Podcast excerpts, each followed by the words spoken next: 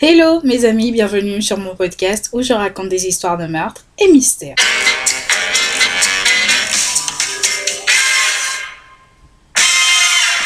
Alors pour les nouveaux bienvenus, je m'appelle Osnel et je suis là tous les mercredis et les samedis pour vous raconter les histoires les plus what the fuck qui existent dans ce monde. Alors petit disclaimer avant de commencer, je tiens à vous rappeler que ce contenu s'adresse à un public averti, ce contenu est déconseillé au moins de 12 ans. Alors aujourd'hui, nous allons parler euh, d'un tueur en série, oui, encore. Nous allons donc parler du Toy Box Qui est le Toy Box Killer? Well, let me tell you. Le Toy Box Killer, ou encore David Parker Ray, est né le 6 novembre 1939 et est décédé le 28 mai 2002. David était un kidnappeur, tortionnaire, violeur et tueur en série. Alors on en sait peu euh, sur son enfance euh, et ses parents, mais on sait néanmoins qu'il a grandi avec son grand-père. Et plus jeune, David racontera qu'il était très très mal à l'aise en présence des filles, ce qui le conduisait en quelque sorte à noyer euh, son malheur dans l'alcool et la drogue. Encore une fois, selon David, ses hobbies sadomasochistes seraient apparus à son adolescence. Dans sa vie professionnelle, David était un ancien militaire et dans sa vie personnelle, il a été marié quatre fois. Euh, de ces unions euh, sont nées deux filles dont l'une faisait partie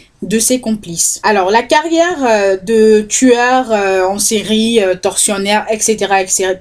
de David aurait débuté dans les années 50. C'est ainsi que le 19 mars 1999, une jeune prostituée du nom de Cynthia Virgil a été arrêtée par un officier de police pour racolage au Nouveau-Mexique à Albuquerque. Mais au lieu de l'emmener au poste de police, celui-ci l'a conduit chez lui et l'a forcé à entrer dans un conteneur insonorisé. Dans ce conteneur, il y avait plein d'accessoires euh, de taré, hein, je vous laisse imaginer. Mais aussi, euh, sur les murs, il y avait des fiches qui détaillaient des méthodes pour infliger la douleur. Alors revenons vite fait à Cynthia. Donc euh, Cynthia, une fois entrée dans le conteneur, David, qui était donc ce faux policier, hein, comme vous l'aurez deviné, il a menotté la jeune femme à une chaise de gynécologue avant de lui jouer une cassette. Donc je vous laisse écouter les détails de cette cassette. Hello there, oh, bitch. Are you comfortable right now? I doubt it. Wrists and ankles chained, gagged, probably blindfolded. You are disoriented and scared too, I would imagine.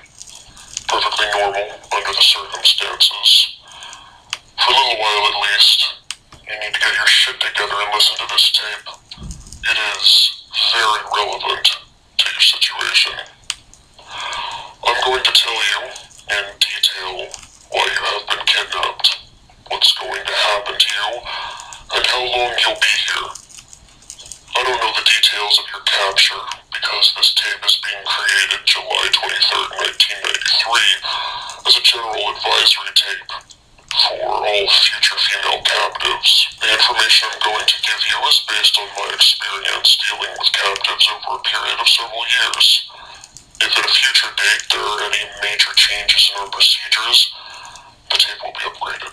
Donc euh, c'est juste un extrait en fait de la cassette parce que bon ça dure euh, un peu euh, longtemps donc je vais pas vous faire subir ça. Donc en quelque sorte il explique à sa victime que ce qu'il va lui faire subir et pendant combien de temps elle sera là. Donc plus tard Cynthia racontera que avec la manière de parler de David, elle avait l'impression que ce n'était pas en fait la première fois qu'il faisait ça. Bah il le dit logiquement sur la cassette que il fait cette cassette avec l'expérience qu'il a depuis euh, plusieurs années avec euh, enfin plusieurs de ses victimes. C'est ainsi que les trois jours qui vont suivre le kidnapping euh, de Cynthia, il va les passer à la torturer, à la violer, à lui faire tout ce qu'il voulait, avec l'aide de sa petite amie Cindy Andy. Pour torturer la jeune femme, David utilisera des fouets, instruments médicaux, des charges électriques et même des sextoys. Alors le troisième jour, David était au boulot, donc euh, Cindy était chargée de surveiller euh, Cynthia. Celle-ci a allé oublier tout simplement les clés des menottes près de la jeune femme, donc euh, près de Cynthia. Cynthia va donc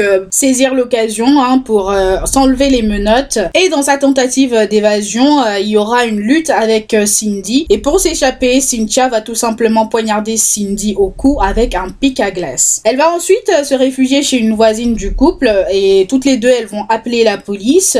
Suite à ça, David sera arrêté à son boulot et Cindy bah, sera arrêtée euh, à la maison, mais elle était enceinte, donc il a fallu l'emmener à l'hôpital. Après que l'affaire soit apparue dans les médias, une jeune femme du nom de Angelica Montano, qui avait été découverte par la police près d'une autoroute dans un état, euh, voilà, presque morte, hein, euh, et qui se souvenait avoir été violée et qui ne se souvenait en fait de rien d'autre, va faire le lien entre sa visite chez David, son viol et sa perte de mémoire. Parce que dans les détails en fait qui ont été révélés par la police, David utilisait des euh, produits chimiques pour altérer la mémoire des, de ses victimes au cas où ceux-ci arrivaient à sur la police euh, voulant euh, avoir euh, un dossier assez solide suite à l'apparition en fait de cette nouvelle victime parce que le témoignage des victimes pourrait être quand même assez faible hein. la police va donc se tourner vers Cindy hein. celle-ci du coup dans le but de négocier avec le procureur va tout balancer. Elle va balancer David et elle va notamment impliquer la fille de David, Jesse, et l'un de ses amis, Dennis Roy Yancy, dans les kidnappings des victimes. Alors, arrêté et interrogé, Dennis va avouer avoir aidé David à kidnapper une jeune femme en 1997. Celle-ci aurait été torturée par David et sa fille Jesse avant que David n'ordonne à Dennis de tuer cette fille. Donc, Dennis aurait étranglé cette jeune femme à mort. Donc son excuse pour ce meurtre était que il avait peur de David et il avait peur que en ne s'exécutant pas, qu'il serait probablement la prochaine victime de David. Alors en fouillant le conteneur euh, de David, plusieurs vidéos ont été retrouvées hein, sur lesquelles il torturait ses, victimes. Pardon. Euh, ils vont aussi retrouver un carnet de notes. Ceci va leur permettre en fait de découvrir que David aurait assassiné une soixantaine de femmes parmi toutes les victimes qu'il a faites. Les vidéos en fait étaient euh, totalement inexploitable, mais euh, sur l'une des vidéos, ils vont retrouver un tatouage qu'ils vont mettre euh, dans les, les infos, hein, dans, dans les euh, journaux, etc.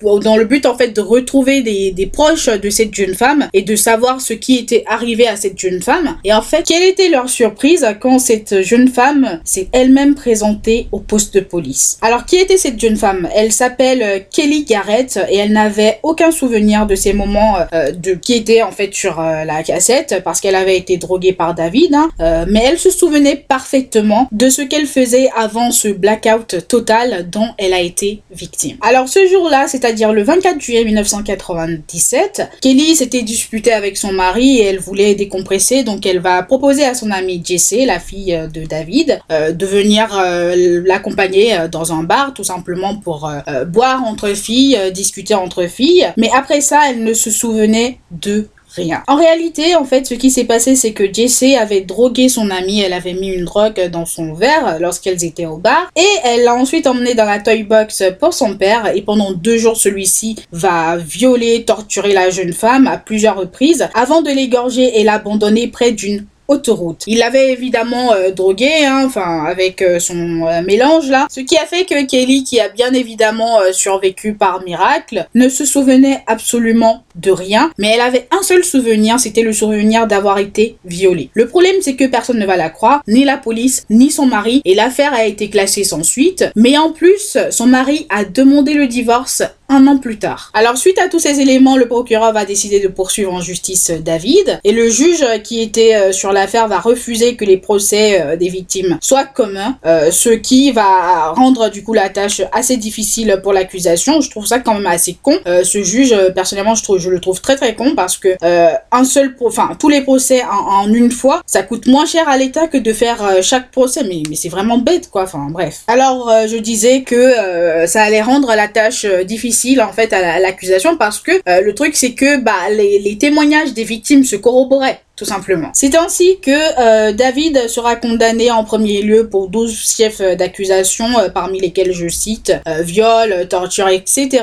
commis sur la personne de Kelly. Au bout de deux procès, parce que le premier a tout simplement été annulé, donc on revient sur le fait que ce juge était con. Donc ensuite, David devait faire face au procès des autres victimes, y compris celui du meurtre de la jeune femme qui a été étranglée par Denis. Mais seulement une semaine après le début de ce procès-là, donc le procès de la jeune femme qui a été étranglée par euh, Denis, David va euh, proposer en fait au procureur de lui proposer un accord en échange de sa clémence envers sa fille. C'est ainsi qu'il sera condamné en 2001 à 224 années de prison. Sa fille, elle, recevra une peine de 9 ans de prison pour kidnapping dont elle devait passer 5 en liberté conditionnelle. Sa petite amie, elle, en échange de son témoignage contre David, a eu une peine de 36 ans et Denise a reçu une peine de 30 ans. Alors suite à tout ça, Denis, euh, lui, va bénéficier d'une libération conditionnelle après avoir servi 11 ans, mais sera très rapidement euh, réincarcéré après avoir euh, violé l'une des conditions de sa liberté conditionnelle. Il sera donc réincarcéré jusqu'en 2021. Cindy, de son côté, elle aussi a bénéficié d'une libération conditionnelle et a été libérée en 2019. Revenons donc à David, notre cher David. Donc David, seulement un an après son procès et trois ans après son arrestation, est décédé d'une crise cardiaque le 28 mai 2002 et à ce jour on a pu confirmer 14 meurtres de la soixantaine dont il est suspecté en référence donc à son notebook, mais aussi au témoignage de ses complices. Donc voilà les amis, l'histoire euh, de David Ray Parker, aka le Toy Box Killer. J'espère que cette histoire vous aura plu. On se retrouve une prochaine fois pour une nouvelle histoire. En attendant, je vous souhaite une bonne journée. Portez-vous bien et faites de bons choix. Bye guys.